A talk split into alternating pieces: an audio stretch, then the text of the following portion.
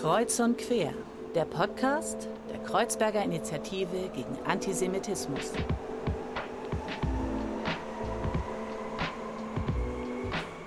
Hallo und herzlich willkommen zu einer neuen Folge von Kreuz und Quer. Mein Name ist Fadil Speck und ich habe die große Freude, diesen Podcast moderieren zu dürfen.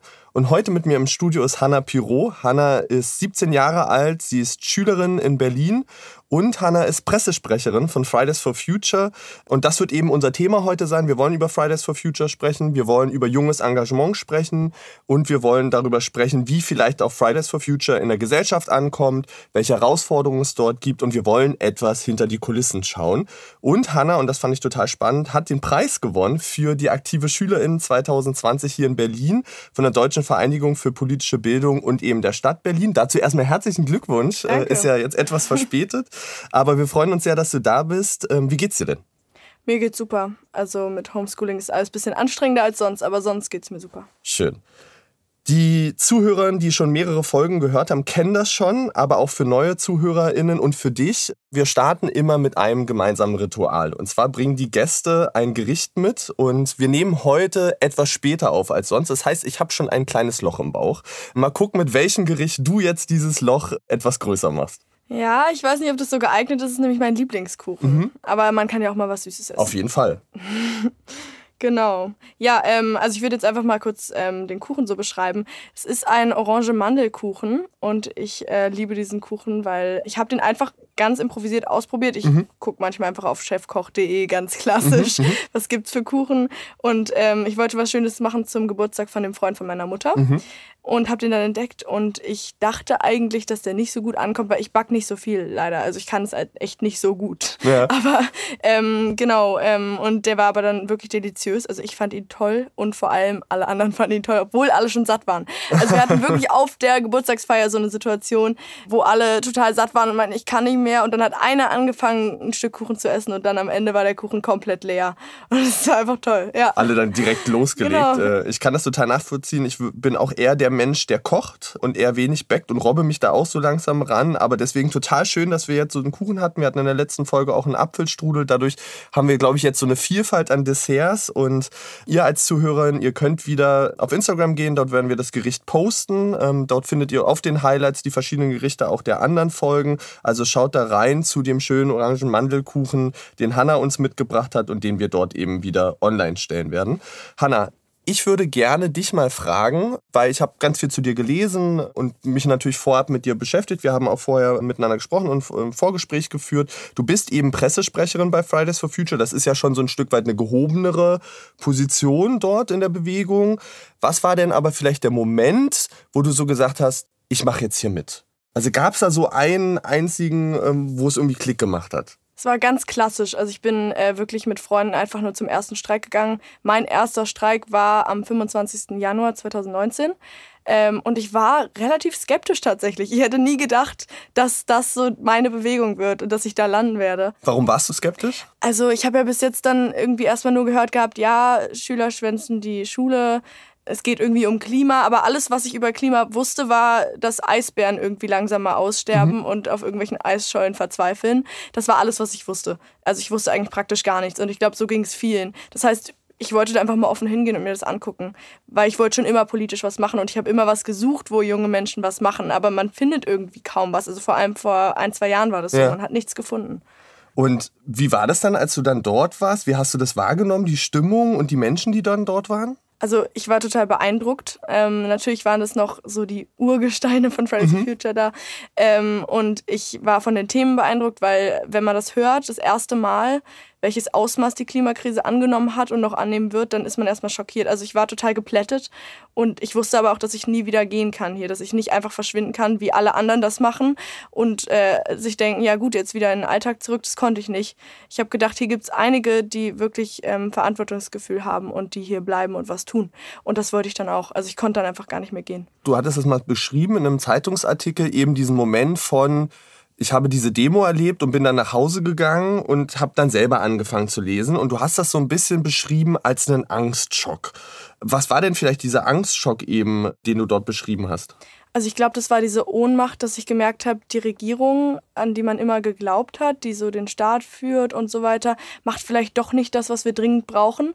Und es ist eigentlich die wichtigste Sache momentan, die wichtigste politische Sache, die am schnellsten angegangen werden muss für mich gerade. Es gibt unglaublich viele wichtige Kämpfe, aber da geht es wirklich um Zeit. Wir haben mhm. keine Zeit mehr. Und das war halt einfach dieser Schock. Wir haben noch, zu dem Zeitpunkt waren es acht Jahre ungefähr, um klimaneutral zu werden. Und jetzt haben wir noch ungefähr fünf Jahre. Mhm. Also das wird immer knapper und es hat sich bis jetzt die Lage leider nicht verändert. Und einfach dieses, wir laufen auf den Abgrund zu und zwar sehr schnell, wir rasen darauf zu. Das hat mich einfach total schockiert. Wenn du dich zurückerinnerst an 2019 ähm, und noch bevor du vielleicht zu den Demos gegangen bist, hat das in irgendeiner Weise auch eine Rolle gespielt in Schule, das Thema Klimawandel? Ähm, hattest du da schon irgendwie Berührungspunkte mit? Ich habe, glaube ich, einmal das Wort Klimawandel gehört, aber mhm. wir haben es noch nicht mal wirklich, also vielleicht nebenbei in Geografie, aber wir haben es nicht wirklich äh, durchgenommen, so von wegen, welche Krise das ist. Mhm. mhm. Und welche Ausmaße, nur, ja. Genau, die Erde erwärmt sich, mehr nicht eigentlich. Mhm.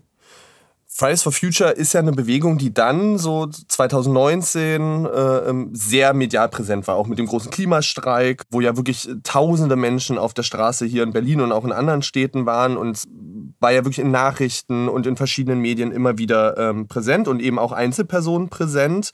Ich denke, was irgendwie ganz spannend ist und was ich dich gerne fragen wollen würde, wäre, was sind denn so die Kernforderungen vielleicht von der Bewegung, ähm, wenn man das mal so runterbricht auf so fünf, sechs Forderungen, die so zentral sind vielleicht für euch? Also ich würde sagen, wir hatten ja gerade erst die ähm, Präsentierung unserer Forderungen mhm. sozusagen berlinweit auf der Pressekonferenz und ich habe den Bereich Energie vorgestellt. Das heißt, da kenne ich mich mhm. am besten aus. Aber die Grundforderungen in allen möglichen Bereichen, wir haben ja auch Bildung, Verkehr und so weiter, noch viel mehr, allen möglichen Bereichen. Die wichtigsten Sachen sind für mich vor allem Klimaneutralität bis 2030 mhm. für Berlin da führen natürlich viele Wege in kleinen Schritten hin und daraus bestehen eigentlich unsere Forderungen. Also natürlich, wir wünschen uns zum Beispiel langfristig einen autofreien S-Bahn-Ring. Mhm. Natürlich für Krankenwägen und behinderte Menschen ist es natürlich eine Ausnahme dann. Aber genau, dass es in die Richtung geht, weil man kann in Berlin ohne Auto ganz klar überleben und klarkommen und alles gut. Ansonsten bei Energie auf jeden Fall erneuerbare Energieversorgung, mhm. Verabschiedung von Kohle mhm. und Verabschiedung von Gas, weil Gas ist keine Brückentechnologie für uns. Und ansonsten ganz, ganz viel Bildung. Das ist total wichtig, weil ich habe Menschen kennengelernt, die wissen nicht, was der Klimawandel ist und mhm. wissen nicht, in welcher Krise wir mhm. stecken und wir müssen das alle zusammen angehen. Mhm. Wenn du sagst Bildung, wie würdet ihr euch das vorstellen, dass es dann eben mehr in Schulcurriculas reinkommt, dass es mehr besprochen wird, dass es mehr mediale Präsenz hat oder wie könnte das ablaufen? Genau, also es muss besprochen werden und es muss auch der Diskurs erlaubt sein, weil mhm. viele, wenn wir über Klima reden äh, und gerade im Zusammenhang mit Fridays for Future, das ist ja auch ein Stück weit ziviler Ungehorsam und das darf teilweise kaum thematisiert werden oder ist immer noch so ein Thema, wo ganz viele Lehrer einen dann auch irgendwie komisch angucken oder auch einen abstempeln dafür. Und ich finde, das darf kein Tabuthema sein, weil wir brauchen ja ganz klar Maßnahmen, die darüber hinausgehen, dass wir nur darüber reden. Mhm. Wir brauchen ja was, wo wir auch die Regierung unter Druck setzen können. Damit. Also auch handfeste Dinge, ne, ja. über die, die die gesprochen wird. Über dieses Thema ziviler Ungehorsam und auch noch Schule, da will ich gerne nachher nochmal mit drüber sprechen, weil ich finde das äh, zwei sehr wichtige Punkte. Mich würde nochmal interessieren, was ist denn vielleicht für dich das Besondere an dieser Bewegung, an Fridays for Future? Darüber habe ich viel mit meiner Mutter zum Beispiel diskutiert, mhm. weil sie früher sich gegen Atomkraft eingesetzt hat, in ihrem Dorf noch an Bäume rangekettet und so weiter. Ähm, und es war super interessant, auch ihr zuzuhören und so. Aber wir reden auch immer wieder drüber, was ist das Besondere, was ist das Neue. Mhm. Und ich glaube, das Neue ist, dass wirklich so extrem junge Menschen das begreifen und sich zusammentun und sich darüber informieren und sagen, so Erwachsene, es geht nicht. Weil diesen Generationskonflikt hatten wir immer schon in allen möglichen Bereichen. Wir hatten den ganz früher und so, aber den haben wir heute auch noch. Und der wird jetzt mal offen ausgetragen. Und das ist gut, weil es geht darum, dass äh, die ältere Generation Verantwortung übernimmt für mhm. ihre Nachkommen. Mhm für alle, die danach noch darunter leiden werden, wenn wir keine Lebensgrundlagen mehr haben. Und deshalb, das ist das Besondere, diese jungen Menschen, die aufstehen und sich trauen und auch was investieren. Ziviler Ungehorsam in Massen, das wirklich am 20.09. 270.000 Menschen in Berlin und 1,4 Millionen Menschen in Deutschland äh, auf der Straße waren. Das ist toll. Ja, ich finde, das total Spannende an dieser Bewegung ist ja, dass da junge Menschen sich auch politisieren ne, zu einem Thema und dass das wirklich auch zur Information beiträgt. Das ist ja auch eine Bewegung, die eben maßgeblich von jungen Menschen geprägt wird und auch geführt wird, angeleitet wird.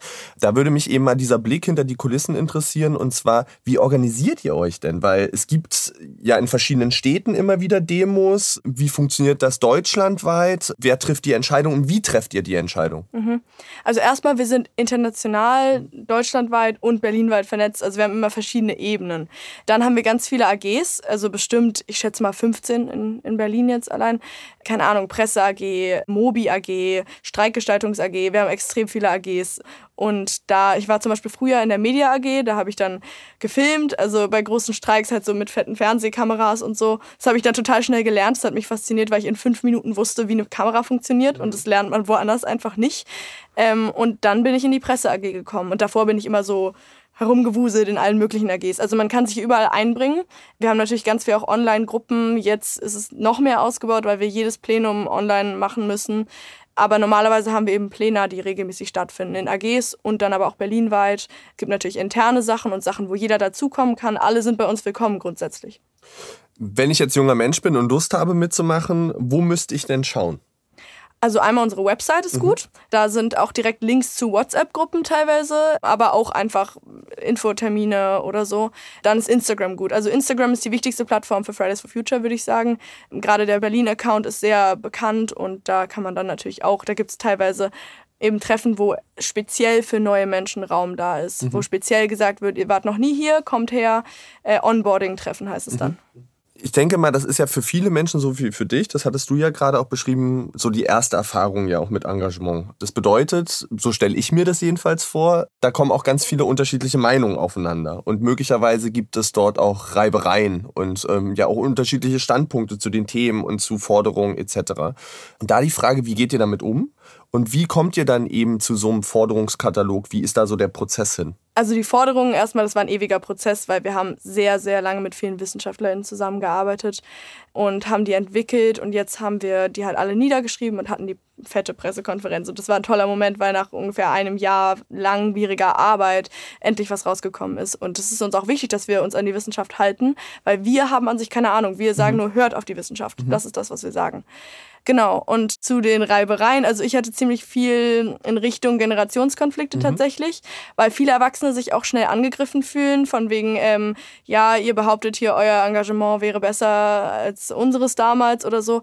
Und das hat niemand in meinem Umfeld und ich auch nicht, das hat niemand behauptet eigentlich. Aber das steht immer im Raum. Welches Engagement mhm. ist besser? Haben wir was falsch gemacht? Mhm. Viele haben auch natürlich Schuldgefühle. Aber ich denke mal so, meine Kinder werden ja auch in 40 Jahren vielleicht zu mir kommen und sagen, hey, du hast was falsch gemacht. Die und die Themen hast du nicht bearbeitet, als du jung warst. Und mhm. das stimmt. Und dann sage ich einfach, ja, das stimmt. Darum geht es ja, dass man dann zugibt, okay, diese Generation hat was falsch gemacht, wie jede Generation was falsch macht, aber wir können es ja ändern. Mhm. So. Also, dass man das auch so eingesteht und vielleicht sagt, vielleicht früher habe ich mit einem anderen Blick drauf geschaut und jetzt hat sich die Lage verändert. Wenn du schon sagst, die Wissenschaft, wie, wie ist da der Kontakt und wie nehmen die so die Bewegung an, wenn die mit euch eng zusammenarbeiten? Das sind sozusagen die Scientists for Future. Mhm. Das ist eine große Größe in unserer Bewegung. Also das sind meistens ähm, Wissenschaftler, die sich wirklich verpflichtet haben, wir sind für euch da, wir informieren euch und wir stehen hinter euch und wir sorgen dafür, dass alles, was ihr sagt, wissenschaftlich belegt ist und wirklich auch eine Basis hat, wo ihr darauf argumentieren könnt. Mhm. Und das ist total hilfreich. Also ich kann immer Leute fragen, das ist das Tolle. Wir sind vernetzt und manchmal sind die auch bei Veranstaltungen oder äußert sich auch unabhängig von uns, um nochmal unsere ganzen Forderungen auch wirklich wissenschaftlich, ja, mhm. dem eine Basis zu geben. Mhm.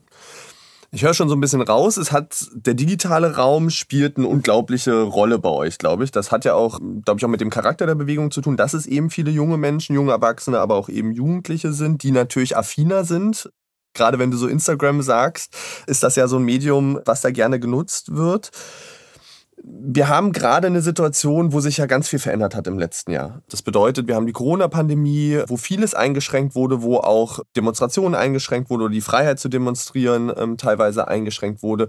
Wie hat euch diese Pandemie begleitet in dem Jahr? Was hat das vielleicht verändert und wie seid ihr damit umgegangen? Ich glaube, für mich war die Pandemie ganz schmerzhaft, weil mhm. ich war einfach gar nicht mehr mit denen auf der Straße. Mhm. Ich habe die Menschen nicht mehr um mich rum gesehen. Und gerade wenn man realisiert, in welcher Krise wir stecken und was wir jetzt brauchen und dass nichts passiert, diese Hoffnungslosigkeit, die kann man nur verarbeiten, wenn man sieht, welche Menschen neben einem laufen und laut sind auf der Straße.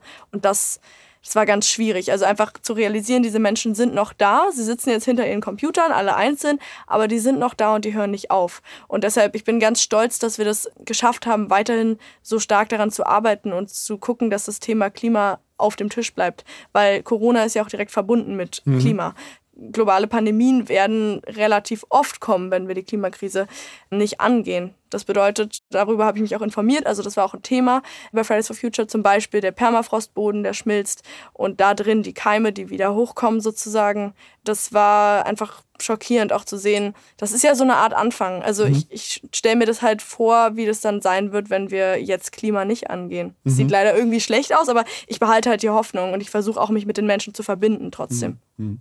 War es denn schwieriger in dieser Phase, die Jugendlichen und die jungen Menschen am Ball zu behalten und, und weiter für die Bewegung zu motivieren? Also auf jeden Fall war es ganz anders, muss mhm. ich sagen, weil wir haben zum Beispiel Online-Streiks gehabt, sozusagen, dass jeder jeden Freitag ein Bild postet mit sich so, und so einem Streikschild zum Beispiel. Mhm. Und dann steht ja auch die Entscheidung an, gehe ich dann trotzdem zur Schule und poste nur um zwölf ein Bild mhm. oder nicht? Und mhm. dieses ziviler Ungehorsam, dieses ich gehe nicht zur Schule, ich sitze hier nicht, weil ich sitze hier fürs Klima auf der Straße, das war einfach vollkommen weg. Also das war natürlich schwieriger und anders. Und dann ja auch die Medien. Die Medien fokussieren sich natürlich erstmal auf Corona, mhm. was ja auch vollkommen normal ist in so einer mhm. Situation. Die Menschen müssen informiert werden. Aber es ist viel schwieriger zu sagen, hey, hier gibt's noch andere Krisen, weil das, wir können nicht eine Krise einfach nur vernachlässigen, weil gerade eine andere ansteht. Das geht nicht. Mhm. In dem Zeitraum dieses Jahres, als eben Corona oder ist ja auch immer noch so präsent, ähm, aber immer präsenter wurde, ähm, gab es auf einmal eine andere Bewegung, die unglaublich in den Fokus geraten ist. Und zwar die sogenannte Querdenker-Demo, über die haben wir vor zwei Folgen äh, mit dem Journalisten Julius Geider schon mal gesprochen. Wie habt ihr das denn wahrgenommen, dass auf einmal so gefühlt die die Straße übernommen haben? Und hat das in irgendeiner Form einen Einfluss auf eure Arbeit gehabt? Also wir waren immer schon eine Bewegung, die gesagt hat, wir halten die Maßnahmen ganz strikt ein. Mhm. Erstens, damit wir auf der Straße bleiben können und zweitens, um auch ein Zeichen zu setzen. Es ist auch in der linken Szene teilweise sehr verbreitet, dass wirklich Abstände eingehalten werden und Masken getragen werden und das finde ich so toll, mhm. dass es darum geht, demokratische Rechte wahrzunehmen, aber trotzdem noch auf Menschenleben zu achten. Das heißt, wir wollten von Anfang an ein Zeichen dagegen setzen. Also natürlich haben wir das jetzt nicht direkt so thematisiert, wir sind hier offiziell gegen das und das und das, aber wir haben einfach ein gutes Beispiel gegeben sozusagen. Mhm. Wir haben gesagt, wir machen es anders. Mhm. Also positiv vorangegangen mit genau. irgendeinem Zeichen von, wie kann man auch anders auf so eine Pandemie vielleicht auch reagieren und trotzdem den Protest irgendwie aufrechterhalten. Generell ist so mein subjektives Gefühl, ist die Bewegung sehr positiv gesehen worden, finde ich. Also jedenfalls in meinen Kreisen, in meinen persönlichen Kreisen. Wie weit habt ihr denn aber vielleicht auch Gegenwind erlebt und vielleicht auch Herausforderungen erlebt, die euch gerade von Start, sagen wir mal, bis zu dieser Hochphase begleitet haben? Mhm. Ich denke, ich treffe manchmal Leute, die einen irgendwie auch anmachen und irgendwie blöd runtermachen für das, was man macht. Aber vor allem treffe ich wirklich Leute, die es toll finden. Mhm. Äh, auch ältere Menschen tatsächlich, die zu mir kommen und sagen, hey, danke, ich habe seit 20 Jahren gewartet auf die Jugend, die jetzt aufsteht und ihr macht das so. Aber von PolitikerInnenseite ist es ein bisschen schwieriger zu erkennen, dieser Widerstand, weil dieser Widerstand kommt immer in Form von ja, ich finde es ja schön, dass ihr hier seid. Ich finde es schön, mit euch zu reden. Wir werden irgendwie schauen, dass wir eure Forderungen so gut wie möglich umsetzen. Und am Ende passiert nichts. Mhm. Und äh, am Ende hat man das Gefühl, die PolitikerInnen haben sich teilweise mit einem geschmückt, mhm. haben nichts äh, umgesetzt von dem, was sie versprochen haben und von dem, was dringend nötig ist. Das heißt, man fühlt sich einfach nur verarscht, wenn ich es mal so sagen darf. Mhm. Und es ist einfach noch nerviger. Also da will ich lieber, dass mir jemand sagt, nee, da bin ich jetzt irgendwie anderer Meinung und so, aber nicht so, so eine Verlogenheit, die dann eigentlich einfach nur zur Enttäuschung führt. Mhm. Weil das wäre tatsächlich auch eine Frage. Es gab eine Dreisat-Doku, glaube ich, über junge Menschen, die sich in, äh, bei Fridays for Future ähm, engagieren. Und es gab so eine Situation mit Herrn Altmaier, der äh, Wirtschaftsminister ist in Deutschland, die so ein bisschen schwierig war, glaube ich. Und zwar ging es darum, es wurde sich getroffen und es wurde aber darum gebeten, dass Herr Altmaier nicht zum Klimastreik kommt und er ist dann trotzdem gekommen besteht eben die Gefahr, dass möglicherweise PolitikerInnen, und das ist nicht nur Herr Altmaier, sondern auch andere, sich mit der Bewegung schmücken? Ja, definitiv. Also mir wurde auch mal in einem Interview die Frage gestellt, ja, gerade stellt sich ja Herr Altmaier an die Spitze der Bewegung und sagt, er ist Fridays for Future, er läuft mit Fridays for Future. Mhm. Und wenn ich mir die Entscheidungen angucke, die Herr Altmaier getroffen hat, mit anderen natürlich, dann ist es einfach nur traurig. Dann denke ich mir, wenn du wirklich Teil unserer Bewegung sein möchtest, dann setz ein Zeichen. Dann geh nicht mit der Wirtschaft, um ein bisschen noch Wähler abzugreifen und so weiter, sondern geh mit uns und mhm. geh in mhm. die Zukunft. Das ist mhm. das, was wichtig ist. Und nicht, ob man sich sich jetzt irgendwie öffentlich da positioniert, sondern die Handlungen. Wir wollen Handlungen sehen. Mhm. Es gab einen sehr spannenden Tweet und zwar von Christian Lindner, dem Parteivorsitzenden der FDP, und der hat geschrieben zu Fridays for Future: Ich finde politisches Engagement von Schülerinnen und Schülern toll. Von Kindern und Jugendlichen kann man aber nicht erwarten, dass sie bereits alle globalen Zusammenhänge, das technisch Sinnvolle und das ökonomisch Machbare sehen. Das ist eine Sache für Profis. Wenn du das hörst, was geht da in dir vor? Oh, viele Dinge, viele Dinge. Das sind ja typische Argumente. Ne? Mhm. Also erstens, wir haben nie behauptet, dass wir wissen, wie komplex das alles ist. Mhm. Wir haben gesagt, es gibt hier eine Priorität. Das mhm. sagen wir. Und wir verweisen auf die Wissenschaft. Und diese Komplexität kann die Wissenschaft gerne darlegen und das tut sie auch. Und es gab auch zum Beispiel die Machbarkeitsstudie zum 1,5 Grad Ziel, gerade erst. Das heißt, die besagt, es ist machbar. Es ist machbar mit, mit der, ja, mit der nötigen Power, die dahinter steht. So. Und das heißt für mich, es ist machbar. Wir haben nie behauptet, dass wir alles wissen. Das denken irgendwie immer alle, aber genau.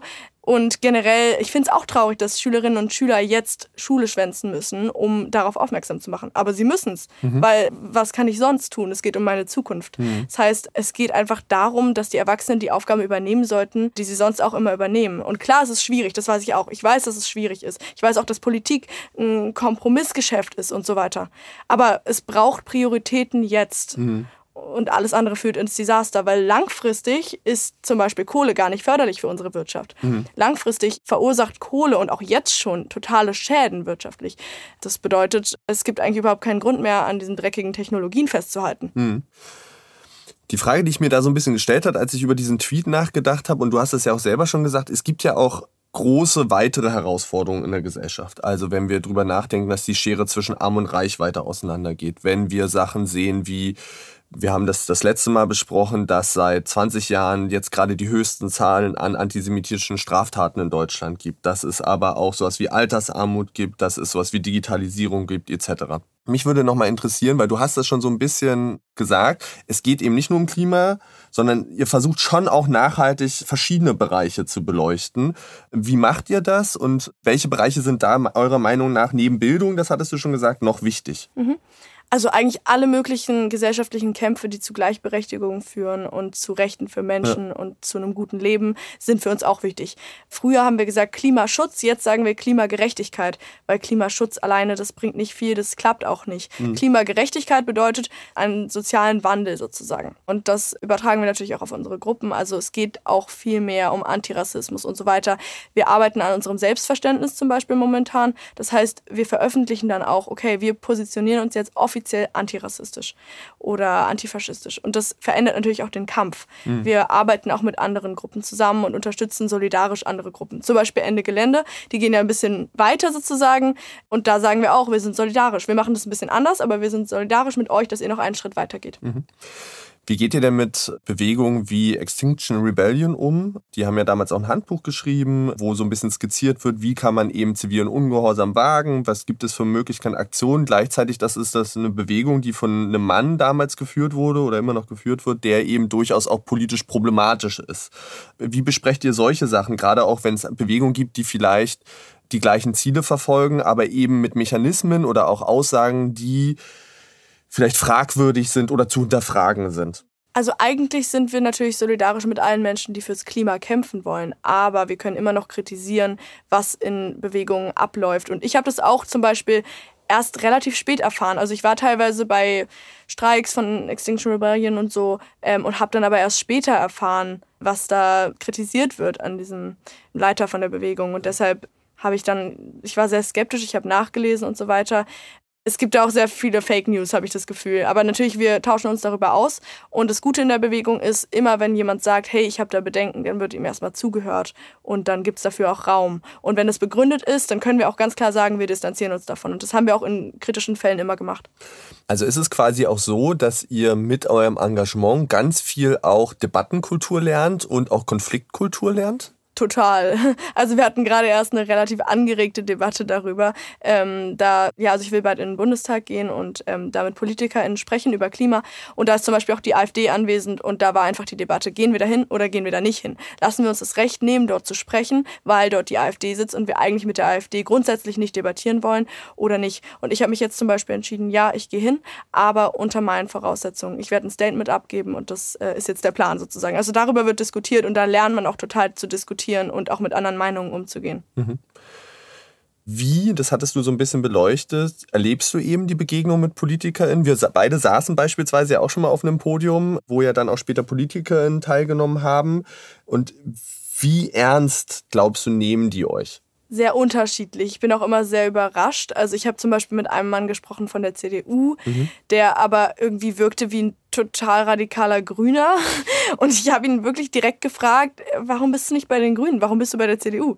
Und er meinte, er findet die Wirtschaftspolitik von der CDU besser. Also genau, also ich bin immer ganz überrascht natürlich. Und manche sind halt auch sehr ja, ambitioniert und wollen aber können nicht, habe ich das Gefühl. Und es tut mir immer ein bisschen leid, weil die stecken ja in einem Job, wo sie teilweise was wollen, aber die ganze Zeit nicht können und gegen eine Wand rennen. Und das ist halt voll das Problem in der Politik, weil so wird es ja total langsam. Mhm. Also Demokratie ist total wichtig für uns natürlich, aber es muss irgendwie ein bisschen progressiver zugehen. Da geht es ja auch zum Beispiel um Wahlrecht für jüngere Menschen und so weiter. Also teilweise tut es mir ein bisschen leid und manchmal habe ich das Gefühl, es juckt sie nicht und manche reden nur um den heißen Brei rum, um am Ende nichts machen zu müssen. Was würdest du dir denn konkret von PolitikerInnen wünschen? Also, dass sie uns richtig zuhören und zwar nicht nur mit ihren Ohren, sondern mit ihrem Herz. Mhm. Dass es darum geht, dass sie verstehen, in welcher Lage wir sind. Weil ich habe gesehen, bei Corona zum Beispiel, wir können super schnell handeln. Mhm. Wenn die Bundesregierung will, dann geht es. Und das haben wir auch von Corona mitgenommen als Bewegung. Es geht, dann macht es jetzt bitte auch mal bei Klima so. Mhm. Und die Bevölkerung ist auch bereit. Die Bevölkerung steht größtenteils hinter uns und hat Lust darauf, was wirklich nachhaltig zu verändern. Mhm. Ähm, das wünsche ich mir, dass sie richtig zuhören und dass sie dann aber auch was machen, dass sie sich vernetzen und dass sie sich mal über diese Profitorientiertheit und über diese teilweise auch Fraktionszwang und so weiter, über das alles hinwegsetzen und sagen, es gibt jetzt eine Priorität, das muss allen klar sein, das ist wissenschaftlich bewiesen. Warum diskutieren wir überhaupt noch? Mhm. Also Menschen, die sagen, wir müssen keine Klimaschutzmaßnahmen einhalten, äh, die verstehe ich nicht, weil das ist doch, das ist doch keine Meinung, äh, die ich nachvollziehen kann. Also wenn man sich die Fakten anguckt, natürlich müssen wir. Mhm. Ja. Aber da ist, glaube ich, ein ganz entscheidender Punkt. Und das ist auch was, was ich eben sehe. Wir hatten einen Präsidenten jetzt in den USA, der vier Jahre lang das massiv torpediert hat. Durch seinen sehr bekannten Twitter-Account, den er, glaube ich, mittlerweile nicht mehr hat. Mhm. Und solche Bewegungen gibt's ja aber auch in Deutschland, die eben das in Frage stellen, die, die, die sagen, so schlimm ist das schon nicht. Wir müssen eben wirtschaftliche Interessen und das Hier und Jetzt voranstellen. Wie versucht ihr mit den Menschen vielleicht ins Gespräch zu kommen? Oder wie kann man mit denen ins Gespräch kommen? Und was kann man irgendwie machen als Bewegung? Bewegung, um wirklich zu sagen, Mensch, wir brauchen eine Priorisierung und wir brauchen vielleicht ein anderes Denken von Politik, wo das eines der großen Maßgaben sein muss. Also wie erreichen wir die, die möglicherweise eine andere Meinung haben oder eine falsch informierte Meinung? Mhm. Also eine falsch informierte Meinung ist natürlich immer besser zu behandeln, weil man dann natürlich die richtigen Informationen geben kann und sagen kann, hier guckt mal in die und die Quellen, guckt euch auch uns an, damit man auch mal die Vorurteile verliert gegenüber mhm. AktivistInnen und so weiter. Und wenn dann aber so eine Meinung richtig festgefahren ist, dann versuche ich eigentlich schon immer meine Kräfte zu bündeln und zu sagen, so, ich fokussiere mich jetzt erstmal darauf, dass die Menschen, die mir zuhören wollen, dass die was lernen. Und dann ist es erst der zweite Schritt zu sagen, ja gut, äh, wie können wir denn da ins Gespräch kommen? Weil diese Menschen sind meistens so festgefahren in ihrer Meinung. Das kennt man ja schon im Gespräch mit Nazis beispielsweise. Ich habe da gar keine Hoffnung mehr. Also ich hoffe einfach, dass die Gesellschaft sich so nachhaltig wandelt, dass solche Meinungen natürlich erstmal respektiert werden, aber irgendwann auch gemeinschaftlich angegangen werden können. Weil momentan habe ich das Gefühl, ich kann hier mit niemandem reden, weil niemand hm. hört mir zu. Hm. Vielleicht mal mit einem positiven Blick. Was sind denn so Erfolge, wo ihr sagt, oder so beste Momente, die du so erlebt hast in deinem Engagement, wo du sagst, Mensch, hier haben wir irgendwie einen Haken gesetzt oder einen Punkt gemacht, der uns wichtig war? Also ich glaube vor allem wirklich der 20.09. mit diesen tollen Menschen. Aber für mich sind auch immer die kleinen Momente wichtig. Also die Momente im Plenum, die Momente, wenn man vielleicht mal eine Soli-Party schmeißt oder so und die Momente, wenn man einfach nur zusammen auf der Straße sitzt, nach 17 Stunden Arbeit zum Beispiel. Ich habe das in Hamburg erlebt, da habe ich 17 Stunden lang aufgebaut, gefilmt, wieder abgebaut und es hat geregnet und trotzdem waren alle total glücklich am Ende, weil sie wussten, sie haben was bewegt. Da waren 60.000 Menschen zum Beispiel auf dem Streik hm. und einfach diese, diese kurzen Momente, wo man das fühlt, das macht hm. total glücklich. Wenn du das mal so zusammenrechnest, wie viele Stunden in der Woche beschäftigst du dich mit Fridays for Future? Oh, das wechselt sehr. Momentan ist ja ein bisschen schwierig wegen Corona und so. Aber also bestimmt, es gab Zeiten wirklich zwei, drei Stunden am Tag mindestens.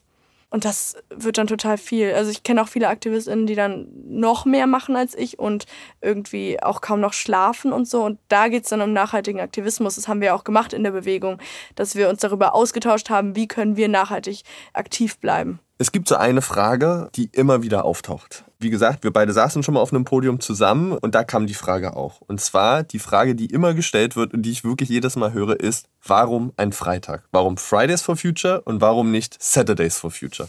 Ja, diese Frage kommt wirklich sehr, sehr oft. Meistens von LehrerInnen zum Beispiel oder von Eltern, die das nicht wollen, dass Kinder dann unentschuldigte ja. Fehltage haben.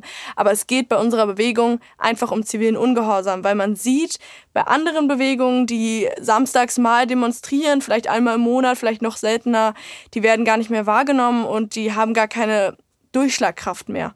Und diese Vision, die wir hatten, war total wirksam, weil man sieht ja, die ganze Gesellschaft hat über Klima gesprochen. In den Medien war überall Klima. Das haben wir nur geschafft, weil überall in den Schulen leere Sitzplätze waren ohne Kinder, ohne Kinder, die sich jetzt für die Schule interessieren, weil es geht um was anderes. Und das ist natürlich auch total stark, dieses Symbol. Kinder erstens. Zweitens, es geht jetzt nicht mehr darum, ob irgendwie das Integral so und so berechnet wird, sondern es geht darum, was jetzt am allerwichtigsten ist, unsere Zukunft. Mhm. Das heißt nicht, dass wir uns weniger interessieren würden für Dinge. Wir lernen total viel bei Fridays for Future. Ich habe viel mehr gelernt, sag ich für mich persönlich, als ich jemals in der Schule gelernt hätte mhm. bei Fridays for Future. Für mich, für meine Persönlichkeit und so weiter. Das heißt, wir haben keinen Mangel an Bildung, wir lernen sogar mehr und es geht um zivilen Ungehorsam. Wir wollen ein Zeichen setzen und so werden wir beachtet. Nur wenn wir stören, werden wir beachtet. Und außerdem ist es so ein, ich mache nicht mehr mit. Und das mhm. braucht es eigentlich in der gesamten Gesellschaft. Es gab auch Erwachsene, die an großen Streiks nicht mehr zur Arbeit gegangen sind. Es muss ankommen, dieses Ich mache bei dem, wie es gerade läuft, nicht mehr mit. Mhm das sind ja, sagen wir mal, so diese positiven Momente. Ne? Wir brauchen dieses Zeichen. Wir wollen eben damit ja auch maximale Aufmerksamkeit generieren. Wenn du über zivilen Ungehorsam sprichst, wo siehst du denn Grenzen von zivilen Ungehorsam? Also es gibt ja, darüber hatten wir schon so ein bisschen gesprochen, Bewegungen, die eben viel radikaler sind. Die früher hat man sich am Baum gekettet, die jetzt eben aber ganz andere Sachen machen. Wo würdest du für dich eine Grenze ziehen für zivilen Ungehorsam?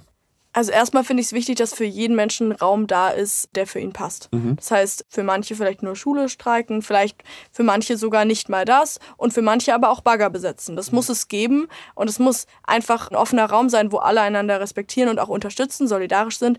Aber es ist für jeden Menschen okay, wenn äh, man für sich selbst entscheidet, was man macht. Und ich persönlich zum Beispiel bin ja viel bei Fridays for Future gewesen, hatte da auch Probleme teilweise. War einmal versetzungsgefährdet, weil ich so oft gefehlt hatte. Mhm.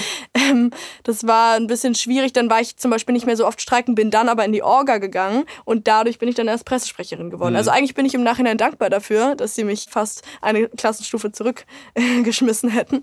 Genau, aber das ist natürlich übermäßige Repression. Dagegen mhm. kämpfen wir natürlich auch. Mhm. Aber ich ähm, persönlich bin wirklich an einem Punkt angekommen, wo ich sage, es braucht mehr als einfach nur Schule zu streiken, weil man muss auch manchmal vor Ort da sein. Für mich ist eine Grenze immer, es muss gewaltfrei bleiben. Mhm. Das ist das Allerwichtigste, weil mit Gewalt erstens bewirkt man nichts, zweitens verliert man die Menschen hinter sich und drittens macht man nur was, was noch schlimmer ist als das, wogegen man eigentlich kämpft. Mhm. Du hast gerade gesagt, du hattest da so Probleme in der Schule mit Versetzung etc. Wie ist es denn generell bei dir in der Schule angekommen, sowohl bei Lehrkräften als auch bei deinen MitschülerInnen? Und was waren das vielleicht für Gespräche dann auch mit den Lehrkräften hinsichtlich des Engagements und deiner Aktivität dort? Also bei MitschülerInnen, das war am Anfang sehr spannend, weil ich beobachtet habe, wer geht zum ersten Streik und wer geht zum zweiten Streik und wer geht zum dritten Streik. Und dann hat sich schon so ausdifferenziert, wo die Leute eigentlich stehen. Mhm. Also es sind extrem viele zum ersten Streik gegangen, zum zweiten vielleicht noch ein paar und dann eigentlich niemand mehr, hatte ich das Gefühl. Niemand mehr, der es wirklich ernst gemeint Hast hat. Hast du dich da geärgert? Ich habe mich total geärgert. Ich dachte mir, ist es jetzt so ein Image-Ding? So, ich gehe jetzt einmal hin, ja. Und teilweise spreche ich auch mit SchülerInnen oder auch Leuten außerhalb meiner Schule. Ja, warst du denn schon mal bei Fridays for Future? Ja, ja, ich bin da voll aktiv. Dann äh, frage ich nach und dann waren die einmal da. Und ich denke mir, also was hat das bei dir ausgelöst? Hast du nicht dieses Gefühl gehabt, ich muss hier bleiben. Mhm. Also ich mhm. verstehe das auch total, weil ich hatte dieses, dieses Problem ja auch. Ich war ja auch zu Hause und dachte mir, äh, oh Gott, oh Gott, ich will ja mein Abi super schaffen, mhm. weil ich möchte auch beruflich was erreichen. Vielleicht auch fürs Klima in dem Bereich, keine Ahnung, weiß ich noch nicht. Aber ich will ja was erreichen. Und dafür brauche ich natürlich auch Abi. Aber man muss einen Weg finden, mit dem man sich selbst wohlfühlt. Und ich habe den Weg nur darin gefunden, weiterhin aktiv zu bleiben. Das, das finde ich ganz spannend, weil das ist ja so ein bisschen wie so ein Gewissenskonflikt, oder? Weil Total. ich glaube ja, das sind ja auch nicht nur die eigenen Erwartungen, die man ja hat, sondern das sind ja auch Erwartungen von Eltern, von Familie, von Freunden. Ne? Also ich jetzt als Vater, ich wünsche mir natürlich, dass mein Sohn irgendwie einen guten Abschluss macht. Ich würde ihn aber daran natürlich nicht werten. Nichtsdestotrotz, wie haben das denn deine Eltern äh, wahrgenommen? Was waren da vielleicht für Gespräche? Und wie bist du eben genau mit diesem Gewissenskonflikt selber umgegangen? Und was hat dich dann motiviert zu sagen, Mensch, vielleicht schaffe ich irgendwie eine Balance? Also bei meinen Eltern ist es ein Spezialfall, weil ich bin eine Streberin. Das heißt, sie müssen sich um meine Noten nicht so viele Sorgen machen. Ich war immer schon irgendwie eher strebsamer, als sie eigentlich waren. So. Aber natürlich war diese Sorge da tatsächlich von meiner Mutter vor allem, was passiert denn jetzt mit deinen Noten? Also sie hatte natürlich Schiss, dass es einfach richtig runtergeht mit den Noten. Mhm. Ähm, Ging es dann tatsächlich überhaupt nicht, weil das war mein Ziel. Ich wollte weiterhin meine Noten so halten und trotzdem streiken. Das habe ich auch super geschafft. Und als meine Mutter das nach und nach gemerkt hat, wurde es dann auch lockerer. Sie fand es von Anfang an wichtig, das Thema. Aber es war am Anfang ein viel größerer Streitpunkt. Zum Beispiel hat sie mir am Anfang nur ab und zu erlaubt zu streiken. Irgendwie dann gab es so ein Limit und sie fand es dann auch blöd, dass ich überhaupt unentschuldigt da war, weil unentschuldigte Fehltage, das war ja früher so ein Tabu-Ding. Mhm. Und für uns war das dann ein Standard. Wenn man mhm. da 40 unentschuldigte Fehltage hatte, das war normal. Mhm. Äh, das heißt, es hat sich ganz, ganz viel geändert, auch bei den Eltern und man hat total viel darüber diskutiert. Kann natürlich auch mal nerven, das war auch so ein Problem, wenn das einfach die ganze Zeit in meinem Kopf ist, Klima, Klima, Klima, Klima. Das war auch ein Thema. Aber dann hat sich das alles ein bisschen entspannt und am Ende war eigentlich nur noch die Frage, ob ich zum Beispiel noch weitergehen darf, ob ich persönlich das möchte, nochmal in den Kohletagebau gehen und so weiter. Das war dann ein Thema mit meiner Mutter. Und mhm. dann nicht mehr die Streiks, das war dann normal. Also es ist ein bisschen abgeschwächt worden, mhm. die ganze Diskussion mit der Zeit. Mhm. Würdest du dir denn wünschen, dass die Schulen trotz Schulpflicht möglicherweise euch freigeben?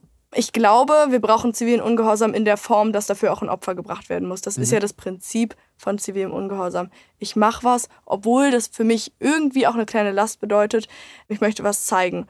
Und deshalb, ich glaube nicht, dass ich das überhaupt verlangen würde von den Schulen, uns da jetzt richtig freizugeben. Das Problem war, es war uneinheitlich. Das heißt, ich hatte Freunde, die sind gar nicht so engagiert gewesen wie ich, aber die, wenn die gehen wollten, haben sie immer frei bekommen. Hm. Und ich zum Beispiel wollte unbedingt und hatte aber totale Probleme damit. Es war irgendwie sehr, also es war gar nicht einheitlich. Das war ein Problem für mich auf jeden Fall. Und dieses, wir schmeißen dich von der Schule, das gab es mm. auch schon in manchen mm. Fällen. Fette Geldstrafen, Tadel oder irgendwie nicht in die richtige Klassenstufe mehr kommen, in die man eigentlich möchte.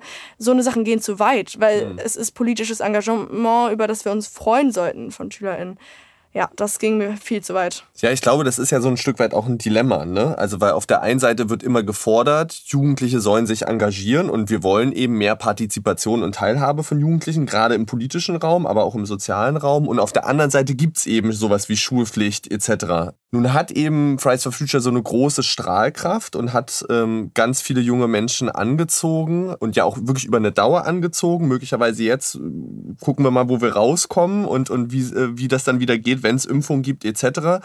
Wie schaffen wir es denn aber vielleicht generell noch mehr Jugendliche für Engagement zu begeistern? Und was brauchen denn Jugendliche eigentlich für Engagement?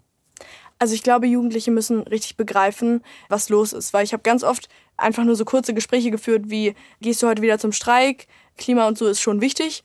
Und dann kam sowas wie, naja, heute ist so eine Stunde, da möchte ich nochmal dabei sein, weil, ach, keine Ahnung, so.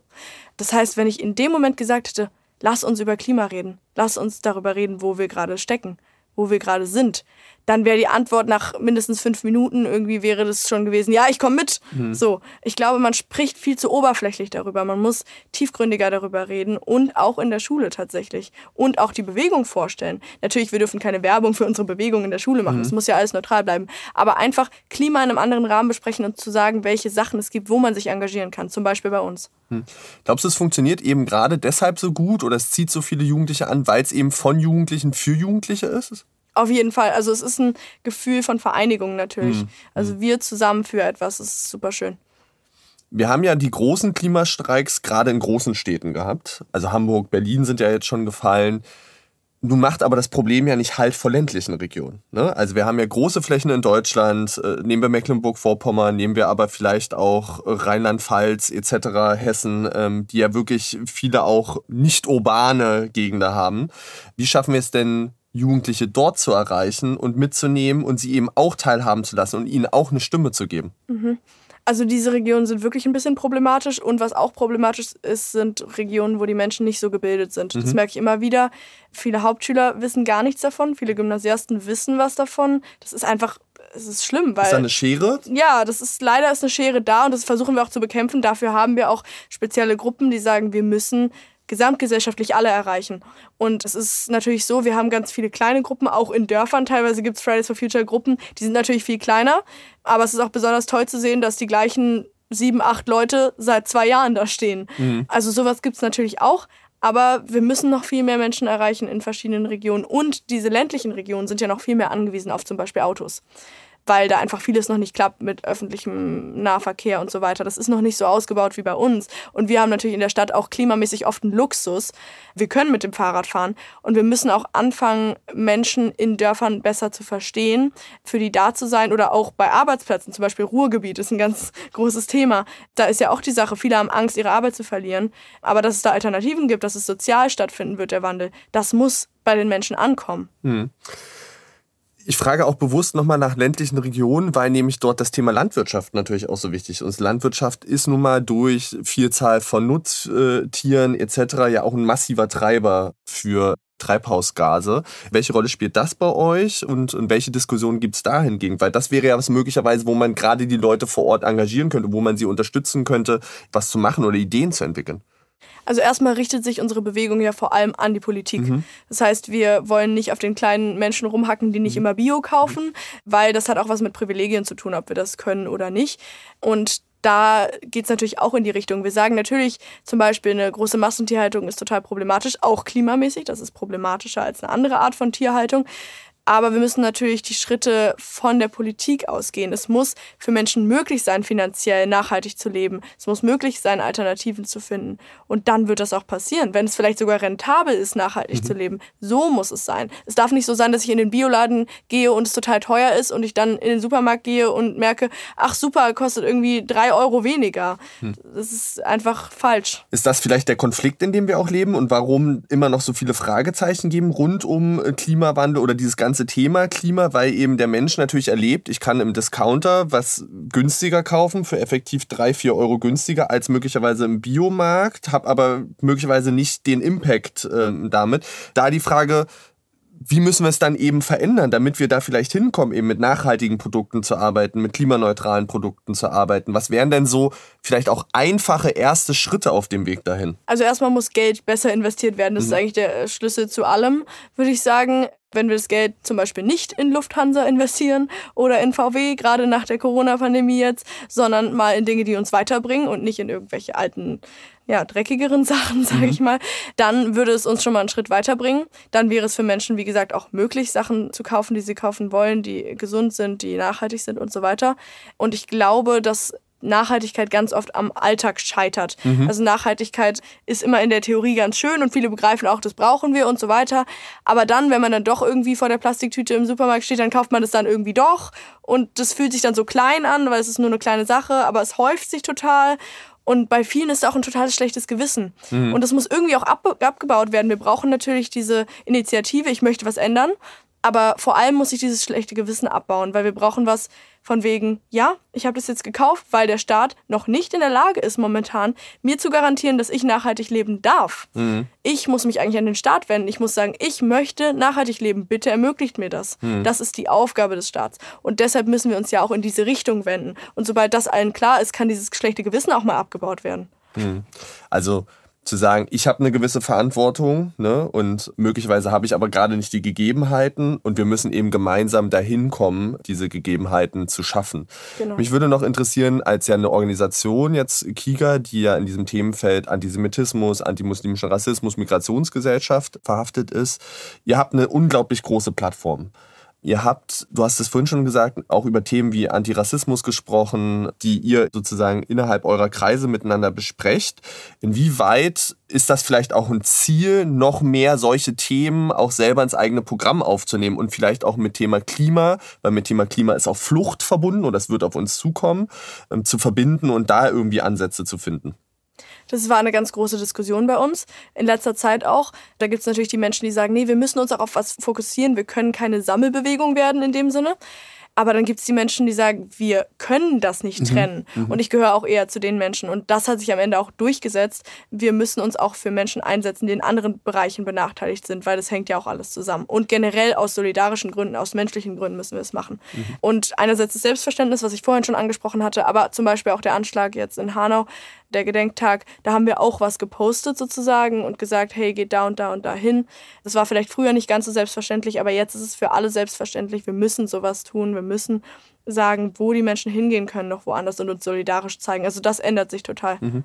Wir stehen, glaube ich, in unserer Gesellschaft vor echt ein paar Herausforderungen, gerade auch mit dieser Pandemie. Aber ich würde trotzdem gerne so einen ganz kleinen Blick nochmal zum Abschluss in die Zukunft mit dir wagen. Und zwar, was sind denn vielleicht Ziele, die ihr so für 2021 habt? Und was würdest du dir generell so in den nächsten 10, 15, 20 Jahre wünschen? 2021 erstmal, ja, die Hinwendung zur Klimakrise, dass wir akzeptieren, wir gehen das an, wir wagen das zusammen also einfach diese Einstellung muss sich ändern und zwar sofort. Wir haben, wie gesagt, fünf Jahre.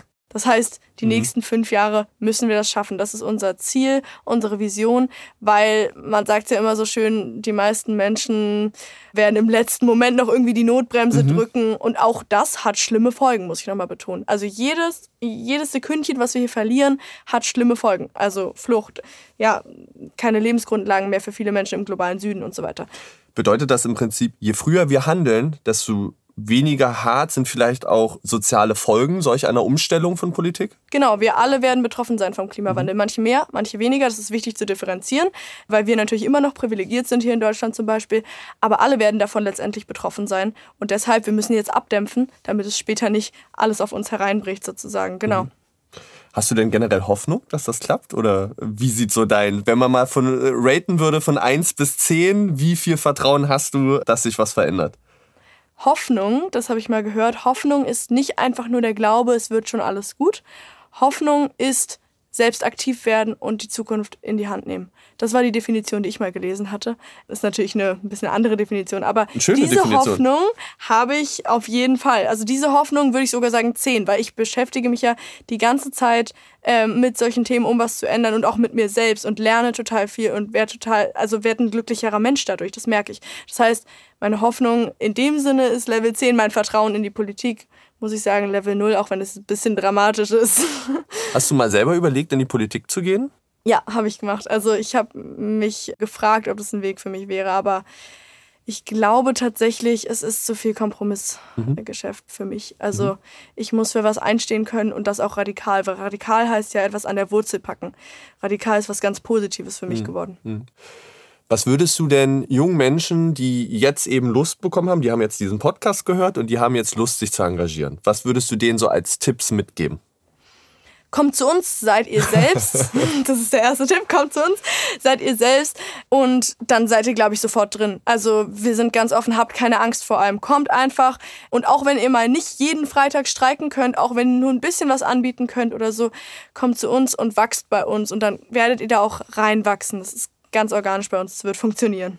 Ich glaube, das ist was ganz Wichtiges, eben dieses Reinwachsen. Ne? Keiner erwartet von jemandem im Engagement, dass du es direkt kannst. Ähm, so geht es auch uns und so habe ich auch das erlebt, sondern man darf da eben auch reinwachsen, man darf auch mal einen Fehler machen, sondern das und, und das Schöne ist eben dieses Miteinander, was du ähm, beschrieben hast. Und dafür, Hanna, vielen, vielen lieben Dank. Danke für diesen tollen Einblick, für wirklich auch den Blick hinter die Kulissen, auch nochmal, sagen wir mal, diese Schärfung, finde ich, des Profils von Fridays for Future und eben aber auch deine eigenen persönlichen Geschichten. Das war, finde ich, wirklich ein schöner Einblick. Wir enden immer mit einer kleinen Schnellfragerunde und da habe ich tatsächlich drei kleine Fragen für dich vorbereitet. Also wirklich einfache Antworten, das, was dir direkt in den Kopf kommt, genau, gerade raus.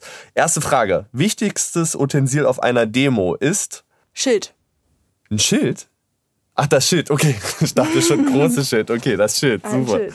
Dann lieber draußen demonstrieren oder drin debattieren? Draußen demonstrieren. Und letzte Frage, deine aktuelle Lieblingsserie, Serie, die du empfehlen kannst? Anne with an E. Super, dann guckt euch die Serie an. Hanna, dir vielen, vielen lieben Dank. Ich wünsche euch wirklich ein sehr produktives und konstruktives Jahr 2021, wo das Thema umso wichtiger wird, ja auch mit den Bundestagswahlen, die vor uns stehen. Dafür vielen, vielen lieben Dank. Folgt Fridays for Future, guckt auf Instagram, Fridays for Future Berlin, guckt auf die Webseite und folgt natürlich auch uns. Wir freuen uns darüber, wenn ihr uns abonniert, wenn ihr alle zukünftigen Folgen äh, hört und weiter mit am Ball bleibt. Ihr dürft uns auch auf Social Media bleiben und du hast, glaube ich, noch einen Hinweis. Mein Instagram-Account genau, natürlich. ist Hannah, also H-A-N-N-A-H, Fridays for Future. Genau, also folgt Hannah gerne auch, bleibt da immer positiv und wir freuen uns, wenn ihr das nächste Mal wieder zuhört. Danke fürs Zuhören und bis bald. Tschüss.